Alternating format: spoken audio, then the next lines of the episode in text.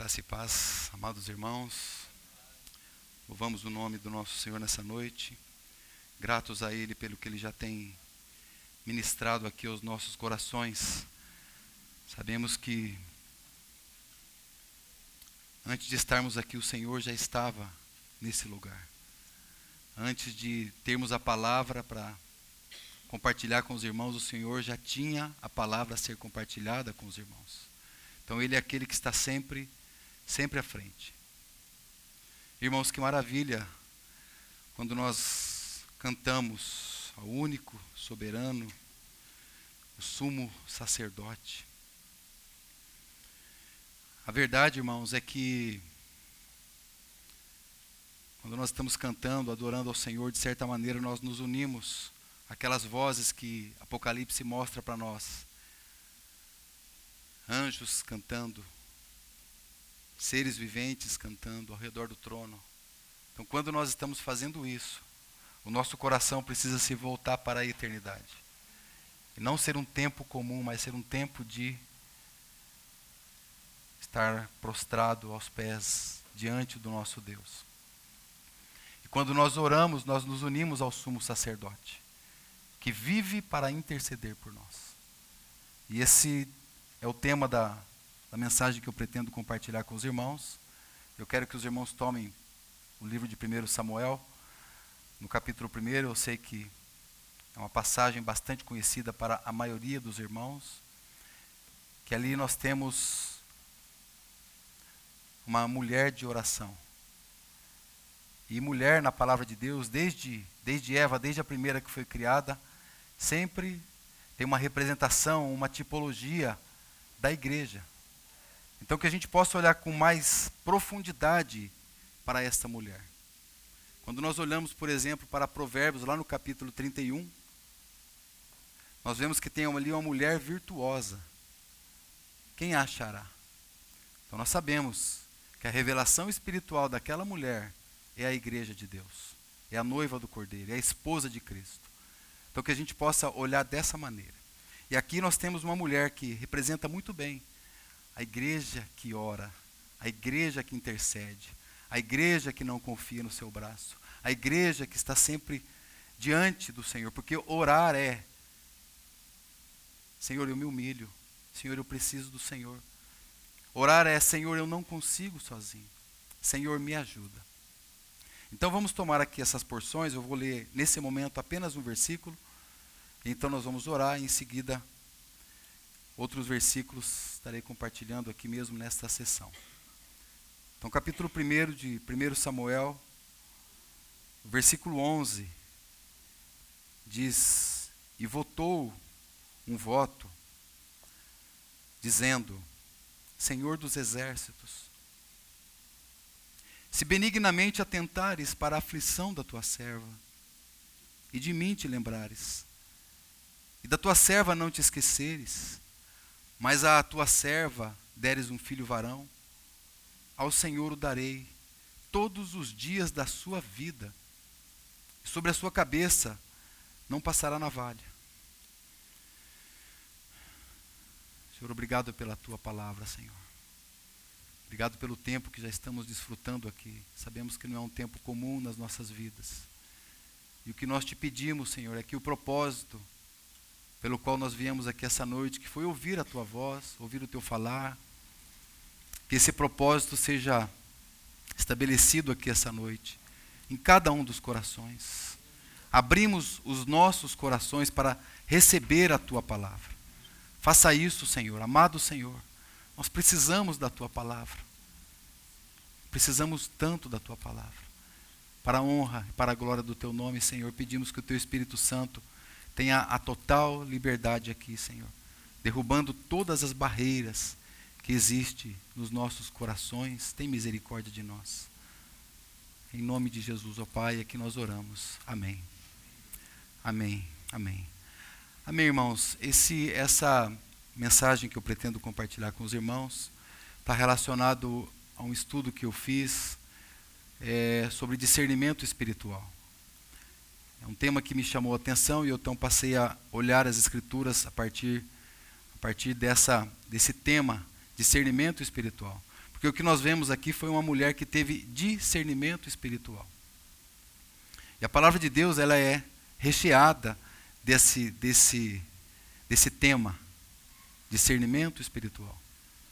Quando nós olhamos lá no Salmo capítulo 36, o verso 9, que é bastante conhecido, na tua luz nós vemos a luz.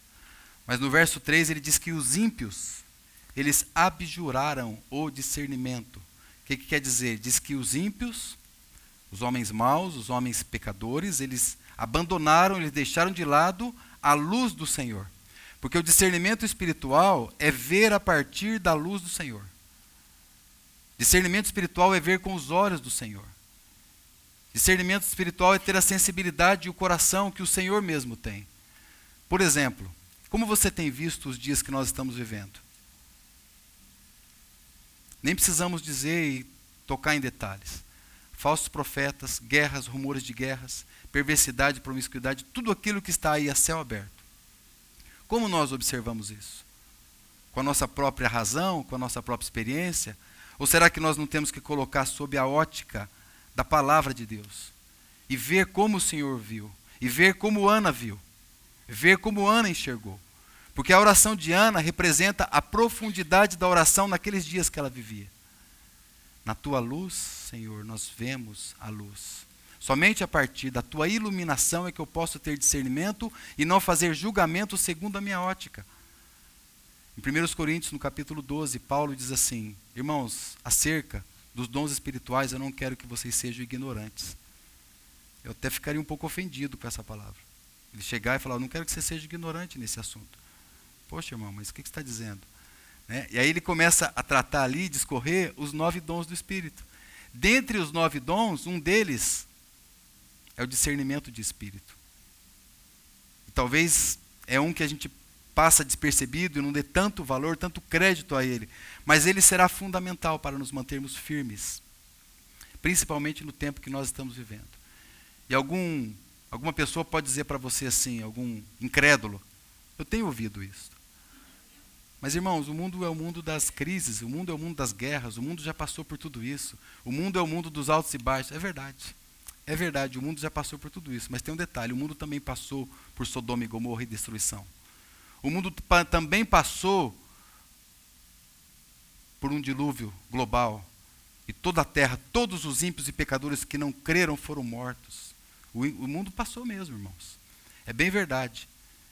Quando nós vemos a história do povo de Israel, logo que eles rejeitaram o Messias, o Senhor deu ali uma profecia.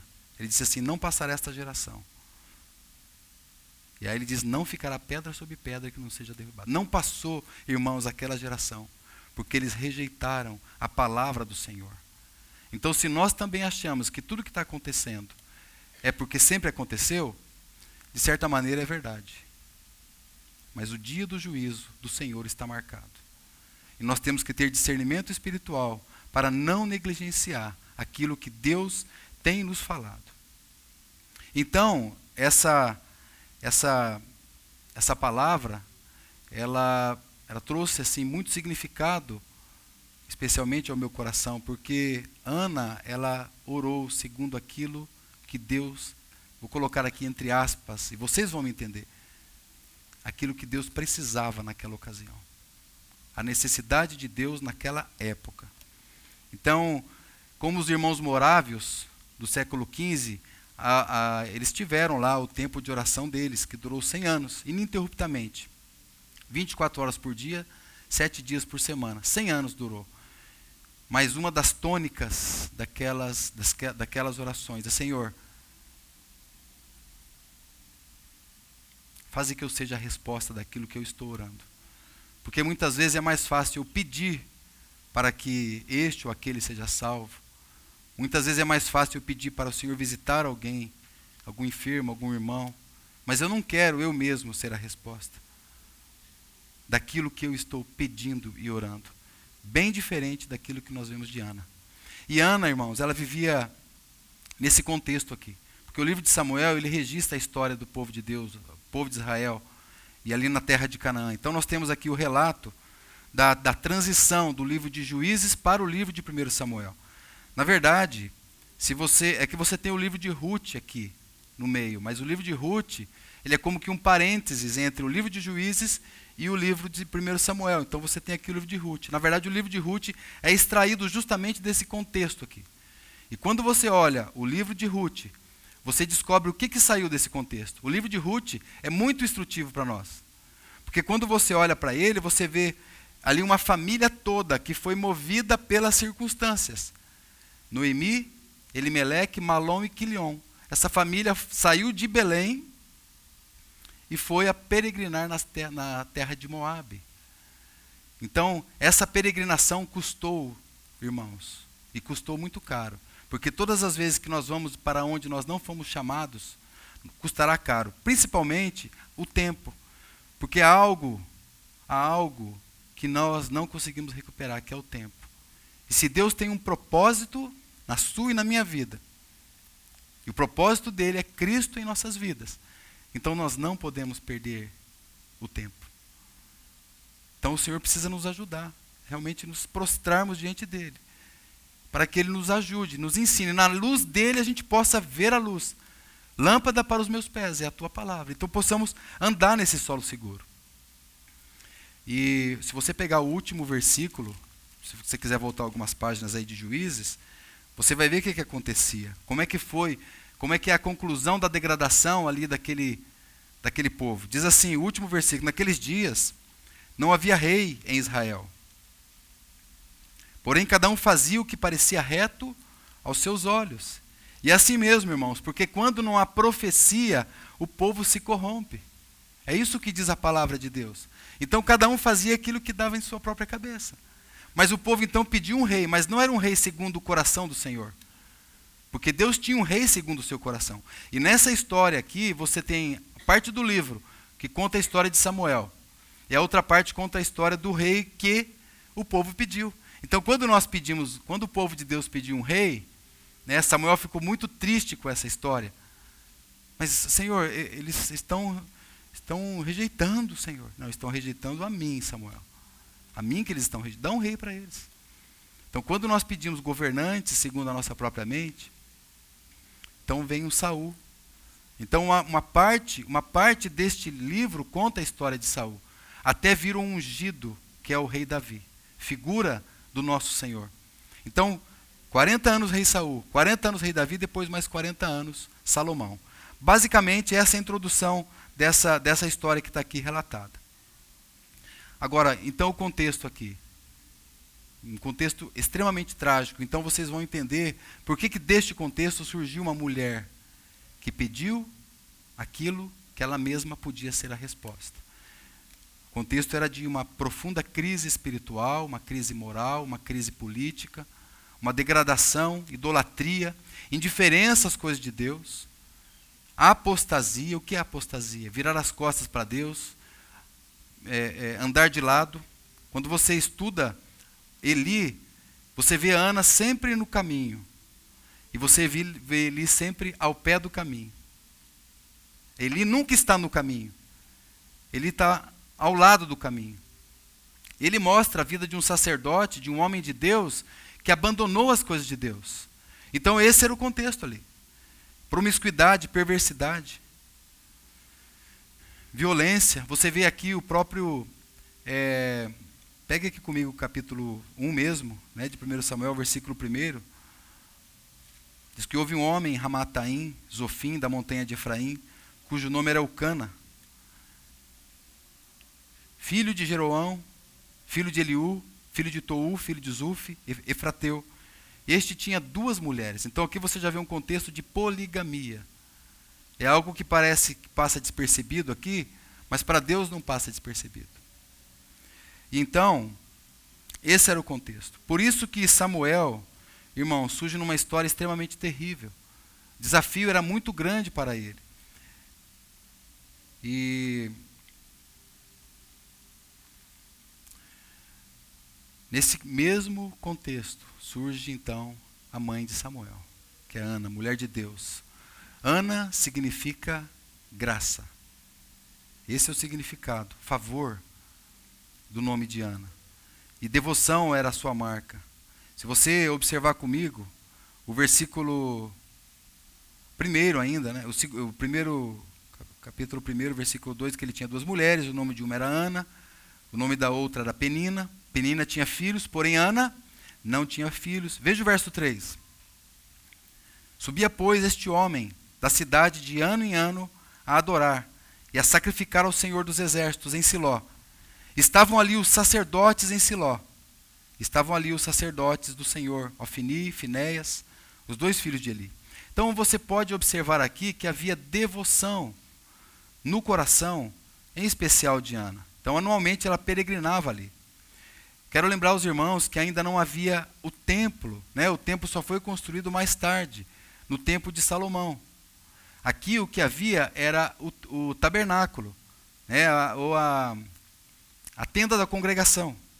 Então era onde a arca da aliança ficava. E onde os israelitas, eles subiam. Você viu que eles iam para Siló, é onde estava estabelecido ali o tabernáculo. Eles iam lá para adorar a Deus. De ano em ano, como disse o verso 3.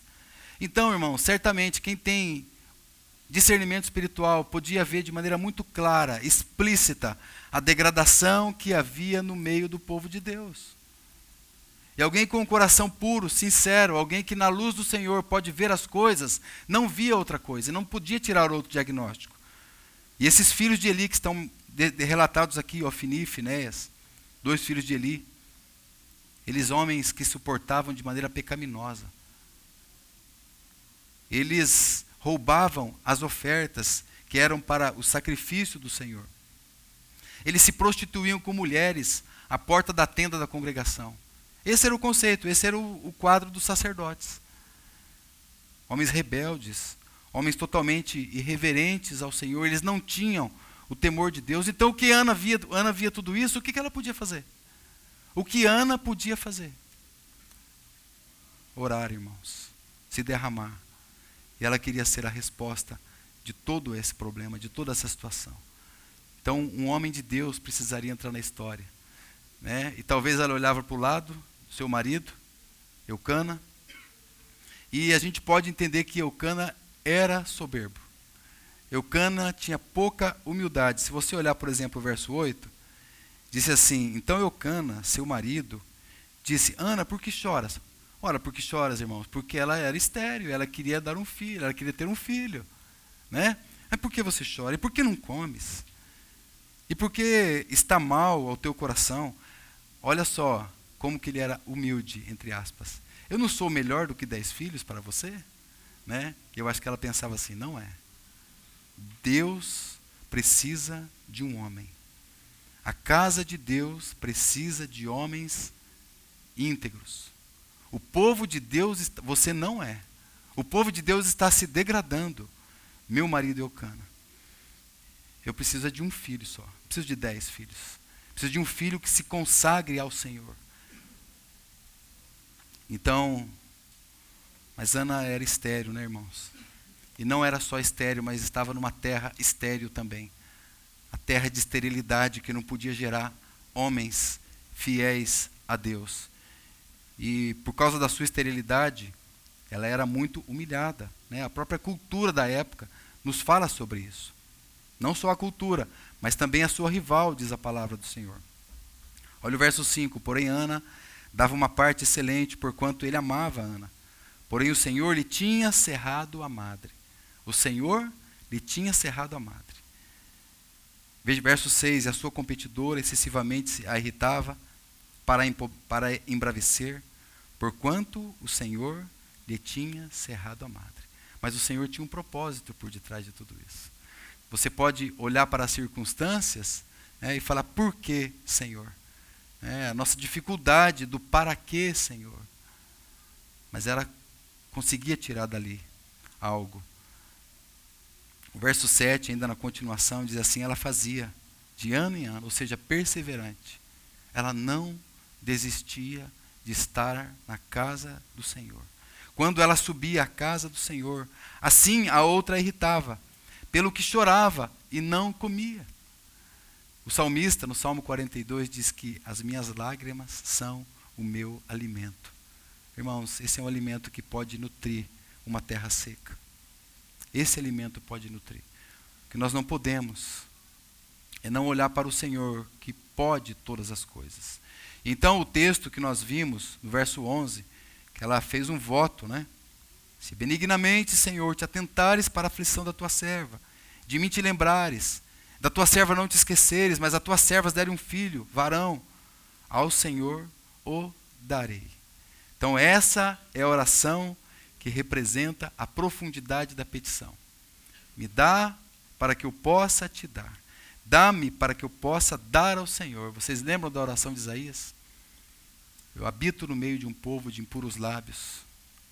Ó Senhor, eis-me aqui, envia-me a mim. Eis-me aqui, Senhor. Então essa oração teria uma resposta, né? Essa oração do versículo 11 de Ana teria uma resposta. Samuel. Samuel. Seu nome é Deus, é o significado, mas assim, uma expressão é, de Samuel é Deus ouve, Deus escuta. Ah, essa raiz da, dessa palavra, se você pegar essa expressão do hebraico, ela é meu Deus ouviu. Ou seja, Samuel são novas notícias, notícias novas, um rumor, uma boa nova. Samuá, se você pegar a expressão Samuá, renomado. Samir, o guardião. E Esmon, que também faz parte dessa palavra, é um solo rico. Ou seja, um solo rico. Seja feita a tua vontade aqui na terra, Senhor. Encontre um solo fértil aqui na terra, como ela é feita no céu. E Samuel, então, irmão, é o último juiz de Israel. Foi o último juiz. Mas ele foi confirmado como, além de juiz, sacerdote e profeta. E interessante que a primeira profecia de Samuel foi justamente contra o seu, é, podemos chamar ele de seu discipulador. Porque logo em seguida ele recebe Samuel, está isso logo na sequência aqui da narrativa, no capítulo 1 ainda. Samuel recebe Eli, então ele passa a morar no templo, junto com, com Eli. E a primeira profecia dele que nós vemos é uma profecia justamente contra o próprio Eli. É um sacerdócio fracassado, um sacerdócio falido.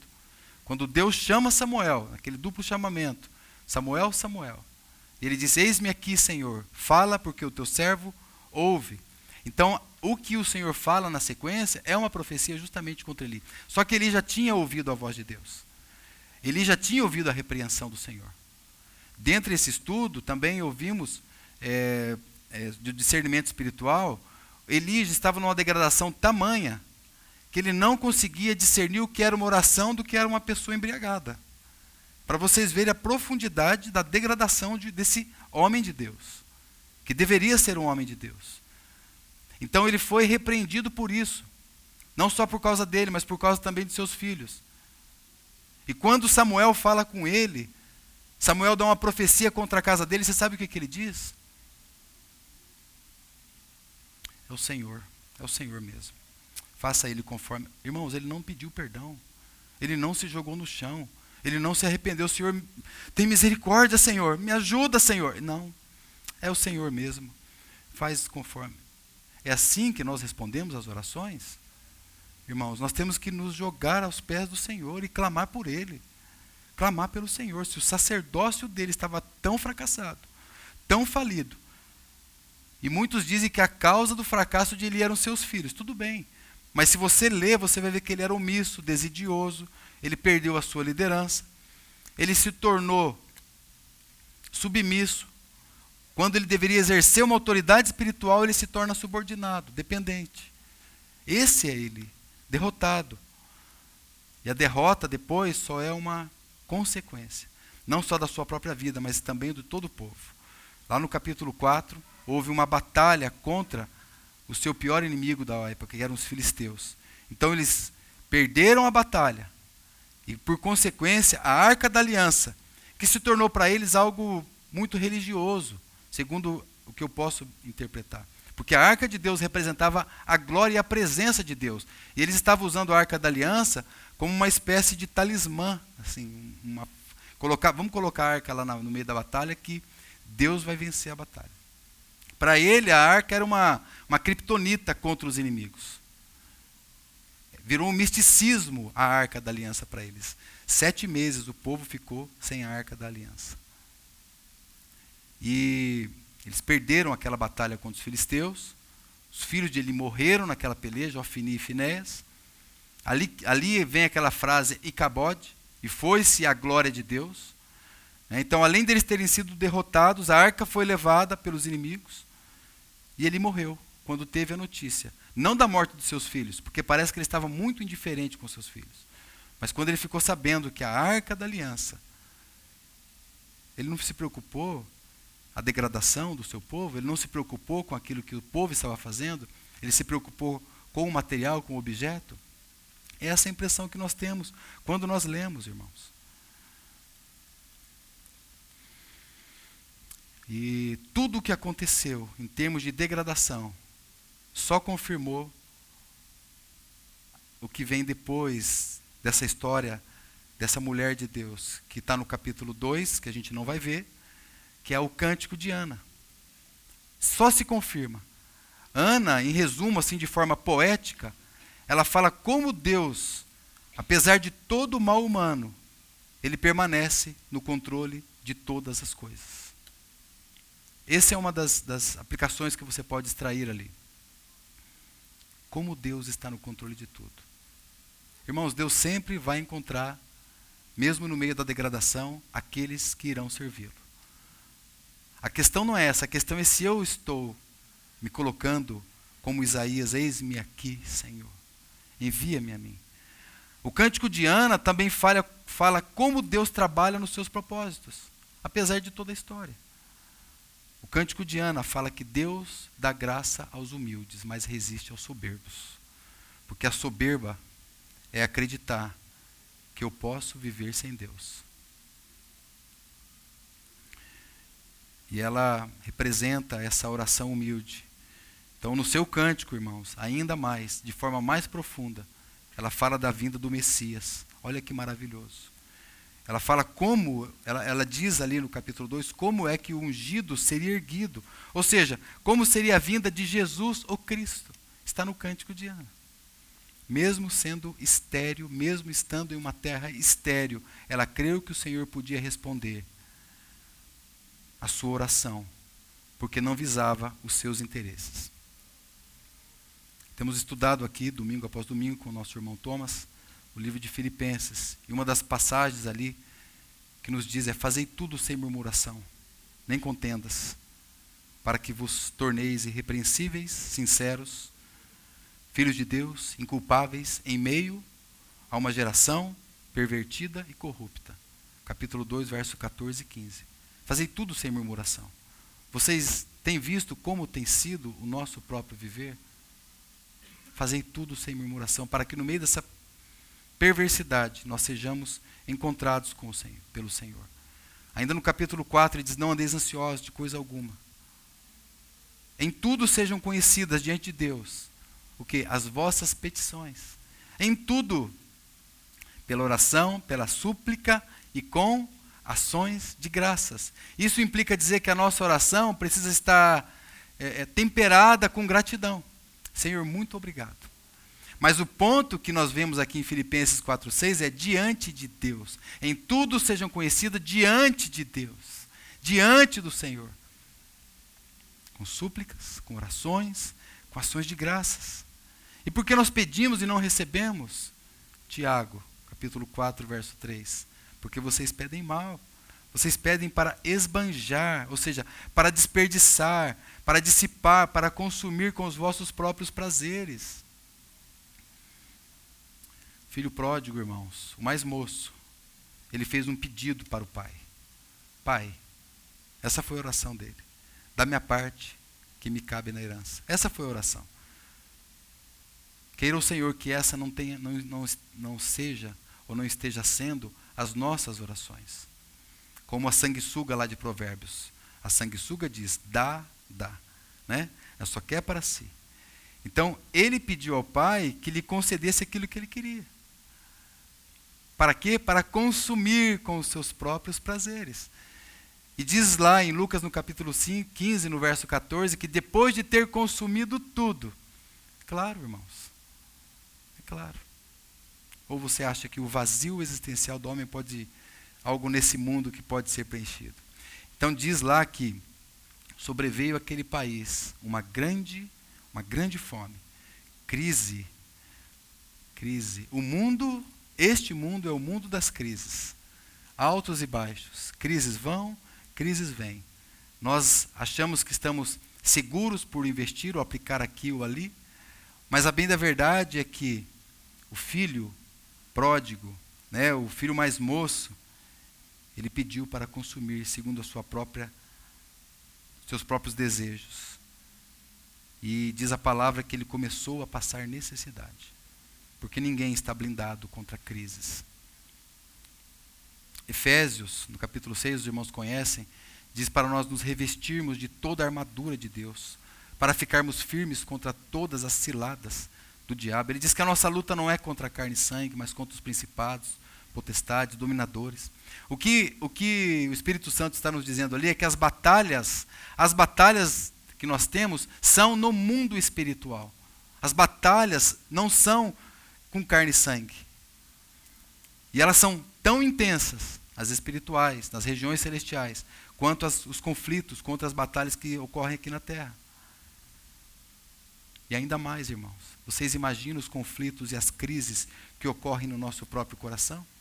Então ele diz: revestivos de toda a armadura de Deus. Ou seja, ele nos orienta a tomar ali a, toda a armadura. Né? A couraça, o cinturão, as botas, o capacete. Cada um desses tem o seu significado. Não é verdade? E a espada, que é a palavra de Deus. A única arma de ataque que nós temos ali naquela armadura é a espada que foi a mesma que o Senhor venceu Satanás em Mateus no capítulo 4. Ele venceu pela palavra. Então ele diz: tomai toda a armadura, toda, não só uma parte. E ele sugere, é interessante que ele diz assim: para que possais resistir ao dia mal. A sugestão que ele está nos dando ali, que Paulo escrevendo nos dá, é que é o seguinte: o dia mal virá. A questão é se você estará preparado. Porque muitas vezes nós temos problemas e corremos para a oração. Mas a oração é que deve já estar nos guardando. Para que quando vier o dia mal, como diz Mateus, final do Sermão da Montanha, porque vem chuva, sobe os rios, batem os ventos. Nas duas casas, tanto a que foi edificada sobre a areia quanto a que foi edificada sobre a rocha. A diferença é que uma casa não cai, porque ela estava fundamentada. Ela podia resistir o dia mal. Ela podia resistir os conflitos que há aqui na terra, os conflitos que existem nos nossos corações. A questão não é se o dia mal virá. O texto sugere que sim. A questão é se nós estamos preparados para o dia mal. Ana olhava para aqueles dias maus, olhava para todo aquele contexto. E ela tinha percepção do que estava acontecendo, do tempo que ela vivia. No meio, como nós como citei, Filipenses 2,15, no meio de uma geração adúltera e pervertida.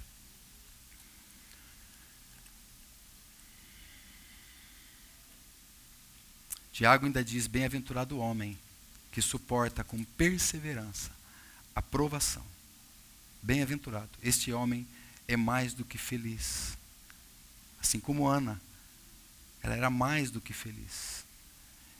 Irmãos, para Ana, vou colocar um ponto aqui, seria muito mais fácil para ela entrar no que hoje os estudos estão falando a respeito dos seres humanos de introspecção.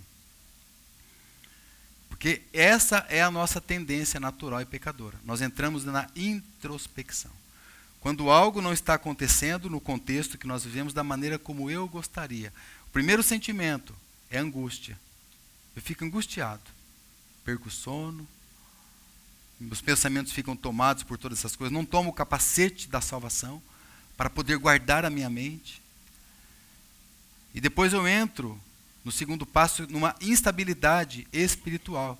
E aí, depois dessa instabilidade espiritual, eu passo a ter dificuldade de me envolver com os outros. Comunhão. Estar junto dos irmãos. Ali onde o Senhor ordena a sua bênção. Então, o próximo passo pode ter uma, uma, uma, uma vertente aqui nessa, nessa ordem, tá? Não necessariamente nessa ordem, mas pode ser a soberba. que vai vir em seguida. Introspecção. E depois depressão. E sabe o que acontece? Eu começo a ter devaneios. Sabe o que é devaneios mentais? Eu começo a pensar coisa que nunca passou na mente de ninguém. Passou só na sua mente. E eu fico pensando o que o outro pensou. Irmãos, coloque tudo isso ao lado de Ana. Coloque, era mais fácil para ela entrar na defensiva e falar: Eu sou estéreo mesmo. O meu marido, ela, ele fala para mim que ele é melhor do que se eu tivesse dez filhos. Então, eu eu estou fora disso. Eu não quero me envolver com isso. Não foi o que ela pensou. Ela teve discernimento a ponto de perceber o que estava acontecendo no meio do povo de Deus. Veja comigo capítulo 1, verso 10. Olha que preciosa essa palavra. Veja aqui essa expressão, irmãos. Observe com atenção o que o Espírito Santo colocou aqui para nós. Eu não sei se está no verso 9 ou no verso 10, tá? porque algumas versões variam. Tem uma versão que a expressão levantou-se está no verso 9. Algumas versões. Outras versões está no verso 10. Está no verso 9? 10, né? Alguns estão tá no verso. É, 9 também. Levantou-se. O seu está no 10, Laila? Então algumas, então ele inverte. Mas ela, essa, essa expressão ela está no original. Tá? No original ela está no verso 10, mas não tem problema. A ideia fica aqui sendo a mesma. Então diz que levantou-se Ana. Agora o verso 10. E com amargura de alma orou ao Senhor e chorou abundantemente. Não havia introspecção, havia uma amargura de alma. Então, o que seria fácil para ela? Né? Entrar em todos aqueles aspectos ali. Em todos aqueles sentimentos malignos na mente dela. Então Ana se levanta, irmãos. Ela sai do pó e ela se coloca de pé. Quando você lê o filho pródigo, você vai ver exatamente o momento que ele lembrou do seu pai. Sabe o que a palavra de Deus disse? Ele se levantou e foi para o seu pai. Ele não ficou prostrado. Ele sai como que ela sai como que das águas que estavam afogando Ana. E ela diz: "Deus, o que eu posso lhe dar? O que eu posso lhe dar, Senhor? Provérbios vai dizer: Filho meu, dá-me o teu coração. Não é assim que diz a palavra? Agora, irmãos, o verso 11 é extremamente significativo. Porque se você pegar todas as expressões que estão aqui, você deve ficar maravilhado. Porque, primeiro, fazer um voto implicava em cumprir o voto. Então, ela não somente estava fazendo um voto por fazer, e se desse certo ela cumpria, não, ela falava, Deus vai me responder. Então eu vou me entregar totalmente a Ele. E você vai ver uma coisa aqui. Algumas versões não estão assim, mas no original está. Três vezes a expressão serva. Três vezes a expressão serva. Por isso que depois ela consegue gerar um filho que é servo. No estudo específico de Samuel, você vai ver que uma das características daquele menino fala que o teu servo te ouve. Como nós podemos ter filhos servos, irmãos? Nós precisamos incentivar os nossos filhos a servir, a se colocar é, junto dos irmãos. Ontem nós tivemos um momento tão maravilhoso de comunhão naquela chácara. Batismo, almoço, comunhão, relacionamento. Os jovens haviam preparado ali muitas coisas que já estavam ali. Que a gente pode chegar, né, ver tudo arrumado e falar, nossa, acho que foi o Big Bang, né, que explodiram uma bomba, está tudo prontinho. Não, os irmãos se envolveram, os irmãos foram servos, levaram instrumentos, enrolaram cabos. Os irmãos prepararam a palavra. Os irmãos se comprometeram. Todo mundo estava servindo. Todos estavam servindo. Até mesmo ouvir a palavra de Deus é servir a Deus. Ser servo do Senhor é ouvir. Fala que o teu servo te ouve. Ouvir a palavra do Senhor.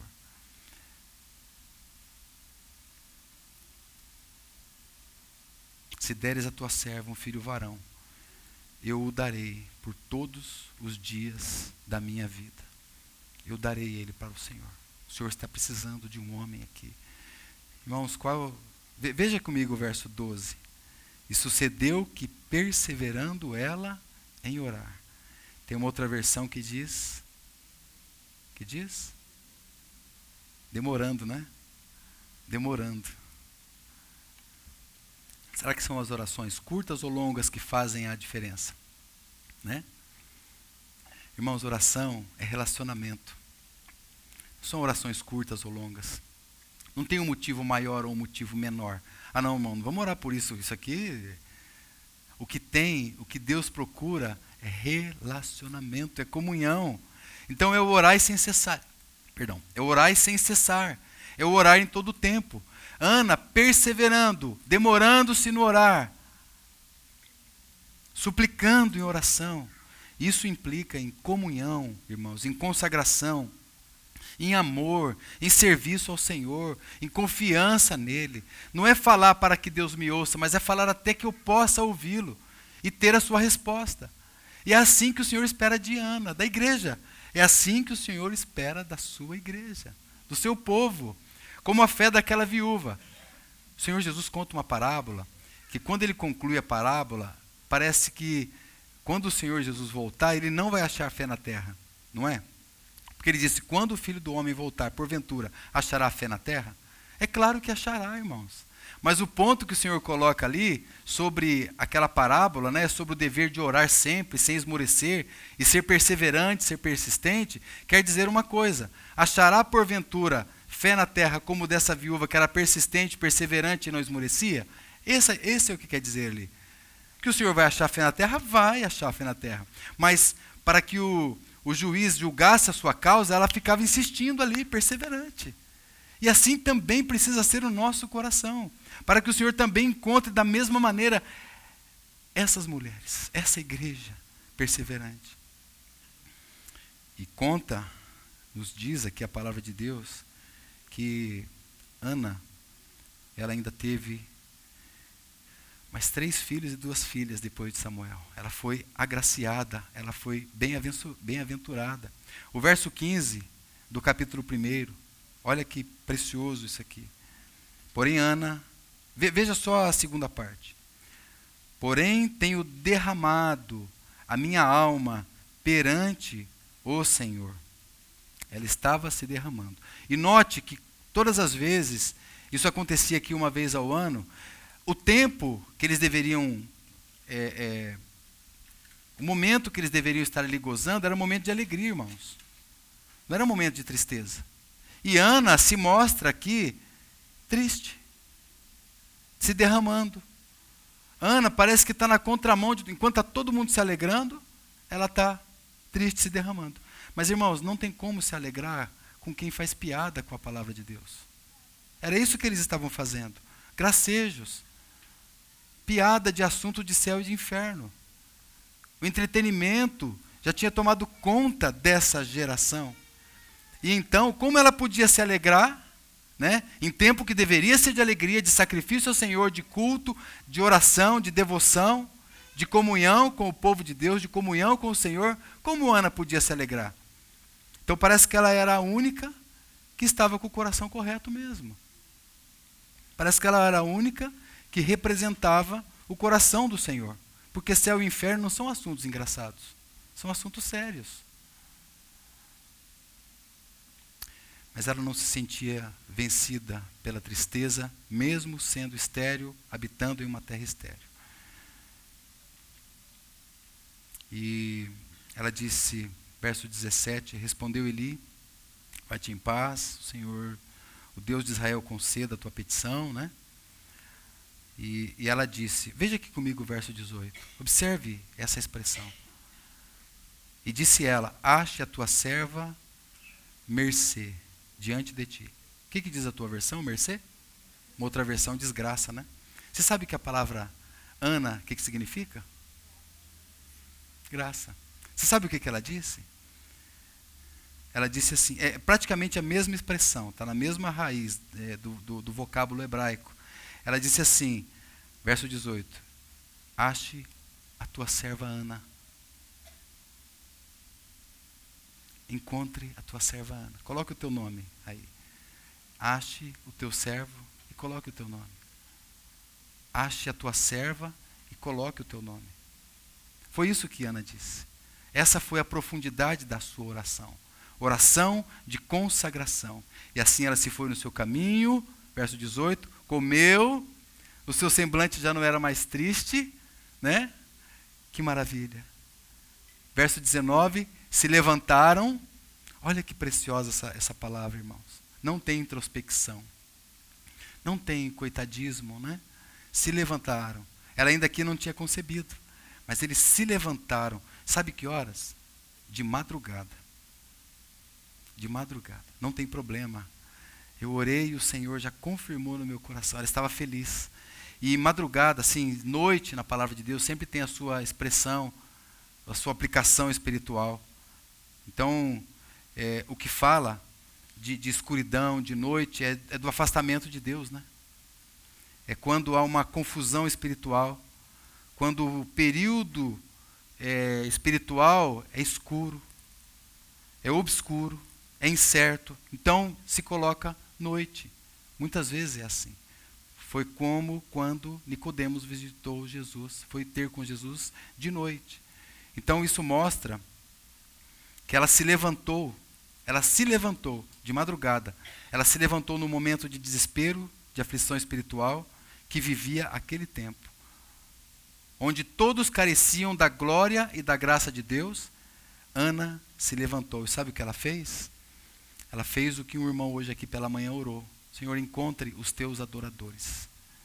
Quando estava orando por aqueles que foram, aqueles dez irmãos que foram batizados ontem, ele orou: encontre aqui os teus adoradores. Porque é o que Deus procura: adoradores que o adore em espírito e em verdade. Não andeis ansiosos de coisa alguma. O coração de Ana estava tranquilo. Antes sejam conhecidas diante de Deus pelas orações, pelas petições, com súplicas, com ações de graças. Então a petição de Ana representa, irmãos, a profundidade de uma vida de oração. É, é, a oração de Ana é o menos eu e mais teu. É menos para mim e mais para ti.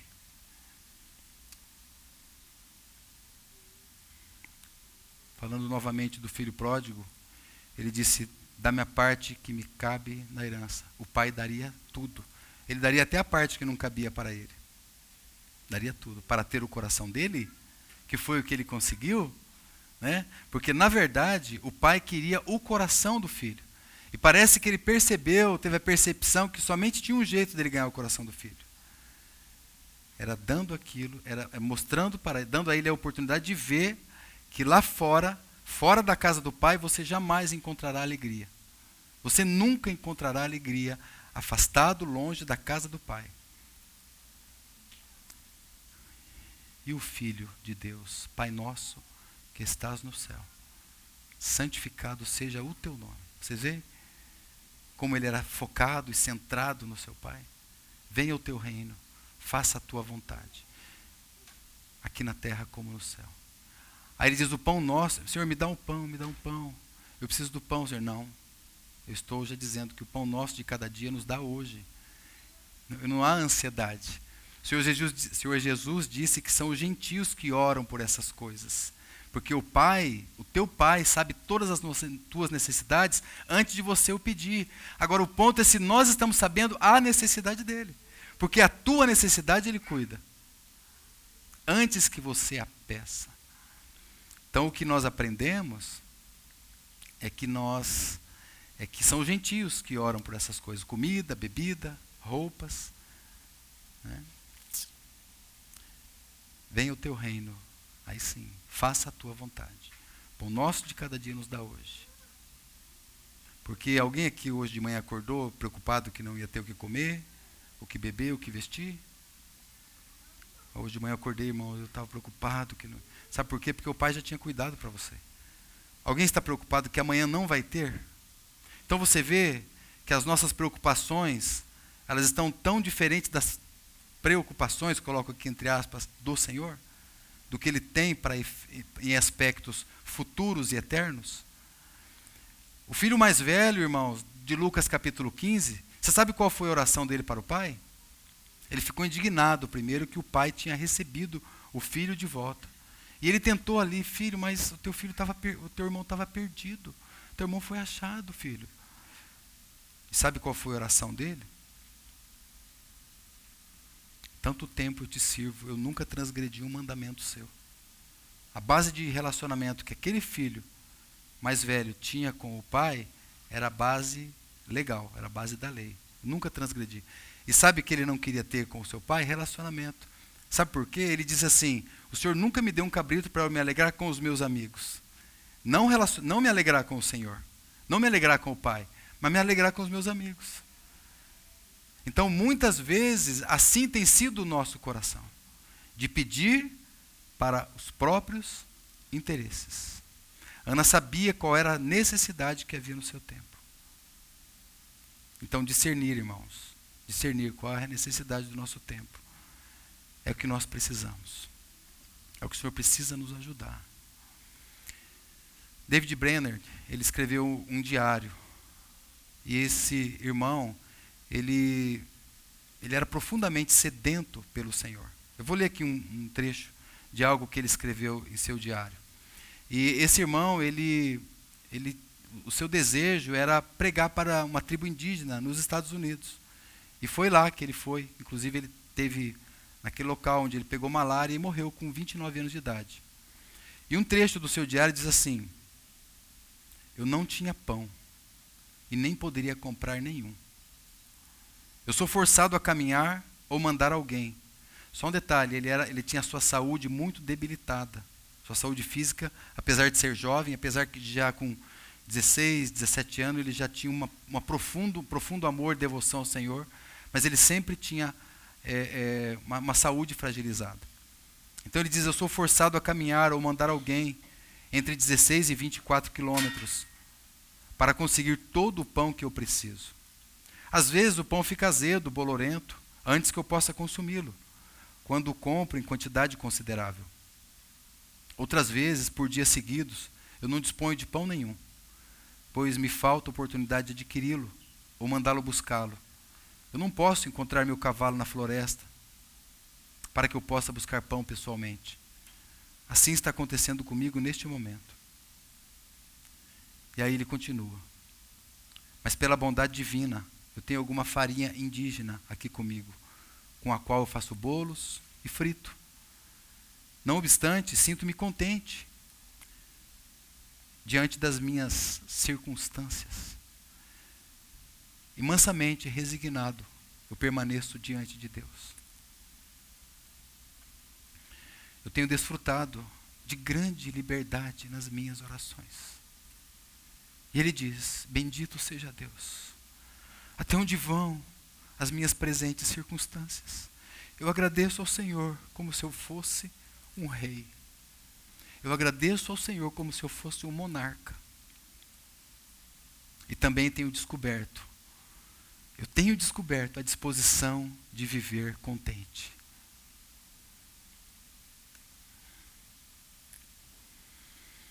Irmãos, a oração, ela não nos prepara para as grandes batalhas somente a oração ela é a maior de todas as batalhas. A própria oração, a própria comunhão com Deus, o próprio estar a sós com Ele. Como Susana Wesley, que tinha acho que 19 filhos, mas ela tinha uma hora todos os dias. E os meninos sabiam que não podia chegar perto da mãe na hora que ela estivesse orando. Ela, ela até escrevia que ela falava assim: Eu sei que os meus filhos é, eles são pecadores, são pecaminosos. Então eles precisam ser ensinados desde cedo. Né? E ela, ela, ela mesma já praticava o homeschooling naquela época. Né? Um dos conceitos, vocês sabem disso, é deixar filhos para Deus, né? assim como Ana. Então Suzano Wesley alfabetizava os seus filhos a partir da palavra de Deus, a partir das Escrituras. Começava lá, no princípio criou Deus os céus e a terra. Começava lá com eles. Então, essa simples oração, irmãos, objetiva de Ana, com discernimento, pedindo, nada duvidando. Me dá um filho, Senhor, para que eu te dê um sacerdote. Me dá um filho, Senhor, para que eu te dê um, um juiz. Me dá um filho, Senhor, para que eu possa dar ao Senhor. Me dá um filho. Irmãos, o Senhor, ele realizou à vista dos discípulos muitos milagres. Os discípulos andavam com ele, acompanhavam, eram testemunhas fiéis de milagres, prodígios, maravilhas, curas. Cegos passavam a enxergar, mudos voltavam a falar, paralíticos começavam a andar, os discípulos presenciavam tudo isso. Sabe qual foi o pedido deles para o Senhor? Senhor, ensina-me a orar. Não foi ensina-me a curar. Foi ensina-me a fazer tudo isso. Ensina-nos a orar. Porque a vida de testemunho do nosso Senhor era tão profunda que eles sabiam que tudo o que tinha na vida espiritual dele partia daquela comunhão e relacionamento com o seu Pai. capítulo 1, 1 Samuel, verso 20, ela concebeu no devido tempo. Passado algum tempo, Ana concebeu, teve um filho, chamou o nome de Samuel, né? Como que ela chamou? O meu Deus ouviu.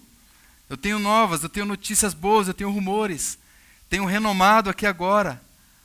Eu tenho um guardião aqui. Porque dizia ela: O tenho pedido ao Senhor. Porque muitas vezes ela, ela perseverou, muitas vezes são três respostas que o Senhor dará das nossas orações, não é? Isso, exatamente. Sim, não e espera. Né? São essas três respostas. Verso 27, veja comigo, que lindo isto. Por este menino orava eu, e o Senhor me concebeu, me concedeu a petição que eu lhe fizera pelo que também trago como devolvido ao Senhor, e por todos os dias que viver, pois o Senhor, pois do Senhor o pedi. E eles adoraram ali ao Senhor. E ali eles adoraram ao Senhor. Aleluia, irmãos. Louvado seja o nome do Senhor. Consagramo-nos a Ti, Senhor. Porque, irmãos, aquele que é poderoso, aquele que é poderoso para fazer infinitamente mais, além do que nós pedimos ou do que nós pensamos, conforme o seu poder que opera em nós. Quando você lê esse, essa palavra de Efésios no capítulo 3, você vai ver que tem um contexto ali. E o contexto é: junto com todos os santos. Ora, aquele que é poderoso. Porque a gente pode olhar, né? Ele pode fazer infinitamente mais, ele pode mesmo. Junto com todos os santos. Que a mente dessa noiva ataviada, da igreja do Senhor, da esposa de Cristo, continue crescendo em reverência e humildade ao Senhor, sempre clamando e pedindo a Ele aquilo que ela mesma possa oferecer para Ele. Porque Ele não tem se esquecido de você, das suas necessidades, Ele não tem se esquecido. Ele é poderoso, irmãos para fazer infinitamente mais. Então, que nós também, individualmente, sejamos a resposta daquilo que nós estamos pedindo. Que nós, como igreja, como povo de Deus, sejamos a resposta daquilo que o Senhor tem desejado para nós. E para a honra e glória do nome do Senhor. Amém, Senhor. Nós te agradecemos nessa noite. Nós louvamos o teu nome, Senhor. Queremos bendizê-lo porque o Senhor é poderoso para nos guardar, guardar o nosso coração. Quantas vezes a nossa mente, os nossos olhos estão indo para tantos lugares. Ó Senhor, volta-nos na centralidade. Queremos olhar fixamente, firmemente para o autor, consumador da nossa fé, que foi o maior presente que nós recebemos. Aleluia, Senhor. Obrigado pelo teu filho. Obrigado porque ele é a nossa vida. Obrigado porque sem ele nós nada podemos fazer. Obrigado porque nós já temos a esperança, a garantia da vida eterna. Obrigado, Senhor. Muito obrigado. Queremos nos apresentar ao Senhor nessa noite, gratos, com o coração agradecidos mesmo, Senhor. E pedir ao Senhor que nos ajude na nossa fraqueza. Nos ajude, Senhor. Ajuda o teu povo, Senhor. Ajude-nos a ser perseverantes nesse tempo tão difícil, tão sombrio, de tantas trevas nós possamos nos levantar, Senhor, e adorar o Senhor para a glória do teu nome. Em nome de Jesus. Amém, Senhor.